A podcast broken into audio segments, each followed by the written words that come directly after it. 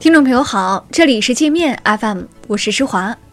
今天是五月七号，一起来听听新闻，让眼睛休息一下。我们首先来回顾一个惨痛的历史事件。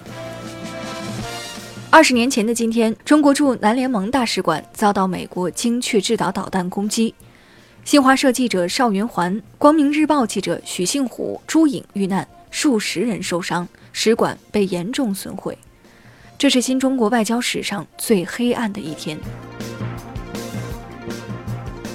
应美国贸易代表莱特希泽、财政部长姆努钦的邀请，中共中央政治局委员、国务院副总理、中美全面经济对话中方牵头人刘鹤将于本周四周五访美，与美方就经贸问题进行第十一轮磋商。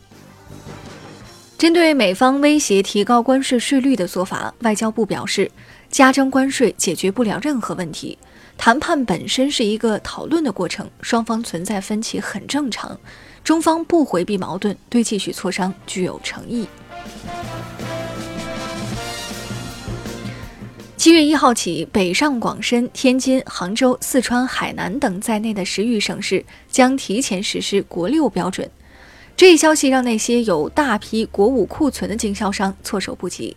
业内预计，受此影响，国内汽车需求也将出现下跌。山西多地生态环境整治弄虚作假、敷衍了事，被中央生态环保督察组点名。督察组说，太原、长治、大同、临汾、晋中等地在制定整改方案时照抄照搬，搞形式主义，只喊口号、刷标语，不见落实。世界卫生大会即将于本月二十号召开，台湾跟前两年一样没有收到邀请函，蔡当局勃然大怒，深夜发稿威胁世卫组织，称不让台湾参加会议，最终受害的将是整个地球。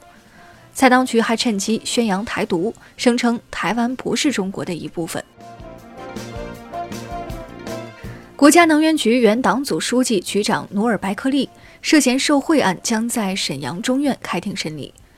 沈阳市检察院已提起公诉，努尔白克力利用职务便利大肆搞权色交易，收受他人巨额财物，已被双开。山西吕梁市原副市长张中生索贿受贿十多亿，被临汾中院和山西高院相继判处死刑，最高法正在复核。如果最高法核准死刑，张中生将是八年来中国第一个因经济问题被处死的贪官。据美国调查公司数据，华为一季度手机出货量增长百分之五十点三，达五千九百一十万部，超越苹果，跃居全球第二。苹果出货量下降百分之三十点二，降至三千六百四十万部，排名全球第三，而三星则排在首位。北电表演学院院长张辉涉嫌学术造假。有网友指出，张辉的博士论文通过抄袭网络文章，再把原文删除的方式通过查重。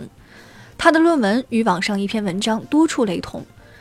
值得注意的是，张辉论文的指导老师也曾指导翟天临。贵州一个女子到森林公园游玩，两部手机都被猴子抢走摔坏，公园管理方向她道歉，但是不赔手机。管理人员说，近几年来，公园里猴子繁殖猛增，经常聚众抢东西，有时还会跟游客抓扯，他们自己也经常遭到攻击。看猴子有风险，朋友们多注意。